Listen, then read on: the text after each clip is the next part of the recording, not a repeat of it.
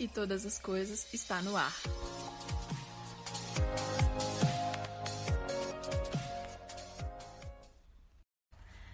E aí, galera, tudo bem com vocês? Estamos de volta com mais um Tudo e Todas as Coisas. Estamos terminando, gente. Estamos acabando nossos livros, nossos capítulos de provérbios, sabedoria. É interessante né, que muitas vezes nós procuramos sabedoria num biscoito. Não sei quantos aqui já tiveram a oportunidade de abrir um biscoito chinês. Mas lá as pessoas buscam conselhos. As pessoas buscam conselhos em lugares onde as pessoas estão ali jogando a sorte através de cartas, onde pessoas estão jogando conchas e sim tem que vir alguma coisa. Pessoas buscam conselhos em mapas astrais, onde elas conseguem pegar o signo e aí ver uma previsão do futuro. Pessoas buscam conselhos em vários lugares. Pessoas buscam conselhos com pessoas que vão dizer aquilo que elas querem ouvir. E é interessante como o ser humano gosta de se enganar. Por quê? Porque quando você está buscando conselho em alguém que vai falar o que você quer ouvir, você não está querendo um conselho real. Você está querendo uma aprovação daquilo que você vai fazer e um retardado ali para poder você jogar a culpa nele um tolo. Por quê? É muito bom, né? Você tira a responsabilidade de si mesmo sobre a sua vida e joga ela para outra pessoa. Olha que interessante. Então eu quero te dizer que você é responsável pela sua vida. Você sabe o que você faz com ela. Se você está buscando conselho de alguém que vai falar o que você quer ouvir e não o que realmente deveria ser falado, você está errado. Você está errada. Você está perdendo a oportunidade de conversar com alguém que vai trazer algo novo para você, que vai fazer a diferença na sua vida. Às vezes não é o que você quer ouvir, mas é aquilo que você precisa ouvir. E quando a gente escuta o que a gente precisa ouvir, a gente tem duas opções: escutar e fazer, ou escutar e ignorar. Se você está aqui hoje, eu acredito que você está querendo escutar e fazer. Então, Acorda para a vida porque ela está acontecendo agora. Agora. E muitas vezes as coisas não são do jeito que você quer, porque você está sendo tolo. Eu já me vi nessa situação muitas vezes. Muitas vezes eu fui tola, muitas vezes eu ouvi conselhos, bons conselhos, peguei eles como uma folha de papel, amassei e joguei no lixo.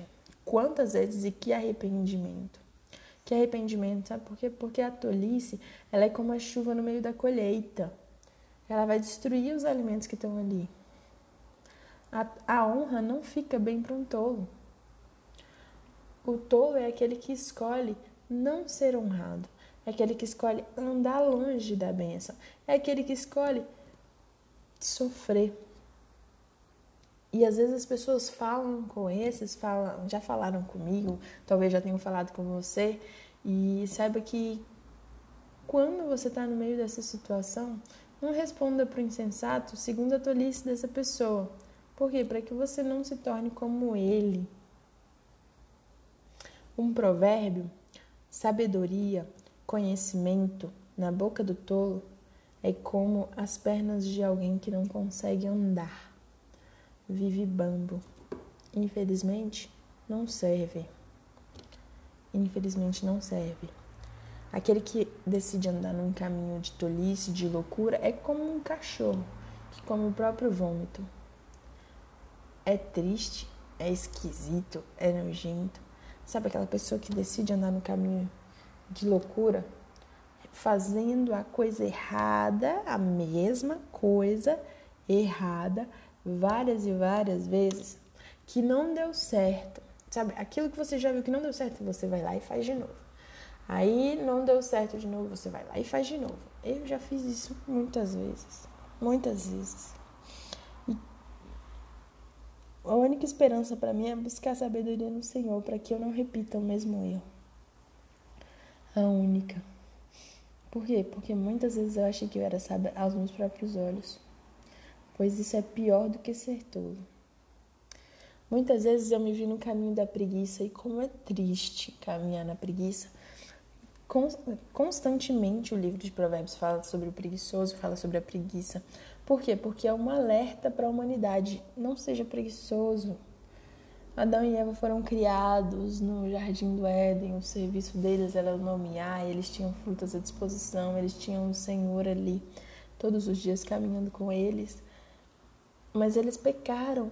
E quando eles pecaram, as consequências vieram. E as consequências disso é que nós temos que trabalhar. Que o nosso suor, que o nosso trabalho vai gerar frutos, tanto para o homem quanto para a mulher. Tanto para o trabalho dentro de casa quanto para o trabalho fora de casa, tanto num concurso quanto numa empresa, em todos os lugares, para que você seja bem sucedido, para que você seja colocado no lugar de honra, você tem que fazer por onde. Já o preguiçoso não faz por onde. O preguiçoso, ele diz assim: um leão está no meio do caminho, um leão está no meio da rua. A porta gira nas, dobra... a porta gira nas dobradiças e o preguiçoso se vira na cama. Ele escuta o perigo, ele ouve o que está acontecendo e ele simplesmente vira para o outro lado e dorme. E como a cama é atraente, como a cama é algo que nos faz perder tempo. Por quê? Porque a gente não precisa ficar o tempo inteiro dormindo enquanto a gente tem coisa para fazer. A gente pode se organizar para dormir o suficiente para viver a nossa vida. Quanta vida a gente tem para viver? E quantas horas está dormindo? Uma pessoa que dorme 12 horas, 12 horas do dia dela estão sendo dedicados ao sono. Simplesmente ao sono. Esporadicamente, no meio de uma doença, no meio de uma gravidez, uma situação específica, sim, às vezes é necessário dormir. Mas que isso não se torne um vício, que você não deixe de viver porque está dormindo. Quantas pessoas hoje, infelizmente, estão passando por depressão e às vezes nem percebem? Está disfarçado de sono, está disfarçado de preguiça. Estão no seu quarto fechado, não fazem questão de sair, não fazem questão de se relacionar, só querem ficar deitados na cama, presos, dominados por aquilo ali, pelo, pelo cobertor, pelo lençol, aconchegante aparentemente, mas que te prende e não te deixa viver. Sabe? Meu amigo, minha amiga que está me ouvindo aqui agora, se você está passando por isso e você está precisando de ajuda, Fala comigo. Eu vou, ter muito, eu vou ficar muito feliz, eu vou ter muito prazer em te ajudar. Porque é muito triste viver desse jeito. Olhar a vida passar do lado de dentro do seu quarto, olhando a vida das pessoas na janela, que é esse celular que está na sua mão. É muito triste. Enquanto você pode ser participante dela, cuidando da sua vida, porque porque ninguém pode cuidar da vida de ninguém, ou pelo menos não deveria. Você pode ficar falando da vida dos outros e tal, mas quem tem que agir, quem tem que viver, quem tem que fazer é você. Não tem pai, não tem mãe, não tem chefe, não tem marido, não tem esposa, não tem filho, não tem pastor, não tem padre, não tem líder religioso, não tem ninguém que possa viver a sua vida. É você que tem que vivê-la. Preguiçoso, ele põe a mão no prato e não quer ter o trabalho de levar até a boca. O preguiçoso é mais sábio aos seus próprios olhos do que sete homens que sabem responder bem. Além de ser preguiçoso, ele ainda acha que está certo. Eu não falo que quem está em depressão é preguiçoso, não. Eu falo que quem está em depressão está preso na cama e fica semelhante ao preguiçoso. Também perde a oportunidade de viver. Tanto a preguiça quanto a depressão levam a pessoa a uma vida incompleta. E você não foi chamado para viver uma vida incompleta. Você foi chamado para viver uma vida de sua forma plena, integral, na sua totalidade. Quem se mete na discussão dos outros é como aquele que pega as orelhas de um cão que vai passando. Imagina você ver um cachorro no meio da rua e aí você vai lá, pega a orelha desse cachorro e sai arrastando ele. O que, que vai acontecer com você? O que, que aconteceria com esse alguém? Esse alguém que estaria carregando o cachorro dessa maneira seria mordido com certeza. Talvez pegasse raiva, talvez pegasse alguma doença, teria um machucado, teria uma cicatriz. Eu lembro uma vez eu tava, eu era criança, estávamos, estávamos eu e meu irmão na casa de um tio nosso e ele tinha um pastor alemão fofo, que a gente sempre brincava com ele. De boa. De repente, eu vejo tá o meu irmão com o braço machucado e gritando, pedindo ajuda. Por quê? Porque o cachorro, que era um cachorro bonzinho, deu uma dentada de brincadeira nele e furou o braço dele. Então ficou uma marca dos dois dentes. Até hoje ele tem aquela marca, aquela cicatriz lá. Teve que sair correndo, tomar vacina, cuidar do ferimento e tal. E não tinha como fazer ponto, era uma mordida de cachorro. Imagina você levar uma mordida de cachorro. É a mesma coisa que você que toma parte da discussão dos outros. Você vai levar uma mordida de um cachorro, você vai sofrer consequências por uma coisa que não era necessária para você que não era. Então a gente tem que vigiar nisso. A gente tem que vigiar para não enganar o nosso próximo, nem falar que foi de brincadeira. Sem lenha, o fogo se apaga, e não havendo um difamador, a discórdia acaba. Então, o segredo do fim da discórdia é ter quem, não fi, quem fique falando mal. O que é o carvão para as brasas e a lenha para o fogo é o briguento para acender a discussão. Você conhece alguém assim? Gosta de brigar? Gosta de uma discussão? Gosta de um cansaço? Vai gastar energia com isso aí? Vai cansar, não vai querer fazer mais nada o dia inteiro? Por quê? Porque tá chateado por causa da briga, por causa da situação. Mas a pessoa, às vezes, ela procurou, ela foi lá e caçou o problema. Quando ela caça o problema, ela encontra o problema. E aí ali ela começa a discutir com o outro e duas pessoas, três, sei lá quantas estão envolvidas nisso, são prejudicadas por uma situação que poderia ter sido evitada.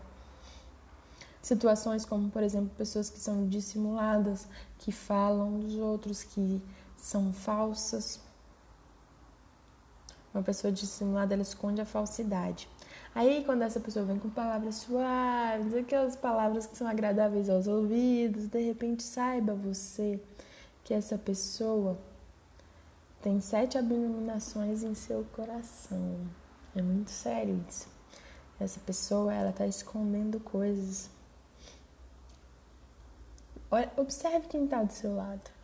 Comece a notar quem é que você vê que tem alguma coisa errada. Você não precisa estar tá andando com essa pessoa. Você pode estar tá caminhando longe dela, porque se ela está sendo falsa com você, você vai sofrer as consequências disso. Você vai sofrer por causa disso. A língua falsa, ela odeia aqueles que a enganam, e a boca lisonjeira é causa de ruína. A língua falsa odeia aqueles que, a quem ela engana.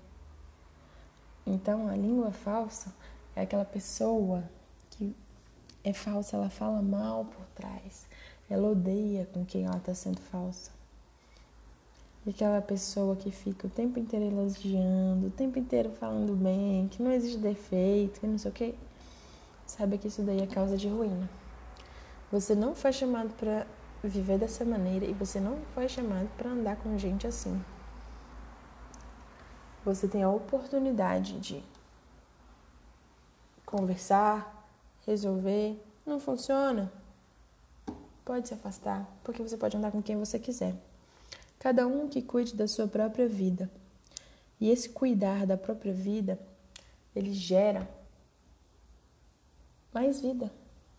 Ele gera prosperidade ele gera frutos. E você vai poder desfrutar dos frutos, você vai poder aproveitar os frutos, você vai poder curtir aquilo que você tem. Então, tá com dificuldade nessa área? Se ajoelha, se coloca na presença de Deus e começa a pedir para ele, para ele vir fazer, para ele vir falar. Não ande longe do Senhor. Não busque conselhos para quem é tolo. Não peça conselhos para quem é tolo. Não peça conselhos para quem é insensato. Não peça conselhos para quem é louco. Olha para a vida dessa pessoa. Observa quem ela é. Você vai pedir conselho para ela? Você tem certeza disso? Você é a pessoa a quem as pessoas querem pedir conselhos? Olha para a sua vida. Observa a sua vida. Você é alguém digno de ser chamado sábio, conselheiro? Se sim, glória a Deus. Continua nesse caminho e busca mais, porque quando a gente está aprendendo, a gente tem sede de aprender mais e a gente sempre tem algo novo, tanto para ensinar quanto para aprender. Se não está nesse caminho, dá tempo de fazer isso agora. Dá tempo de você ser essa pessoa hoje. Hoje você pode ser aquele que é considerado sábio. Como? Buscando. Buscando conhecimento, observando suas próprias atitudes, mudando de atitude, sendo transformado e lavado pela palavra de Deus.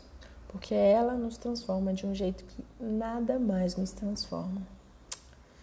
Que você tenha um dia top hoje. Em nome de Jesus, um beijo. Até a próxima.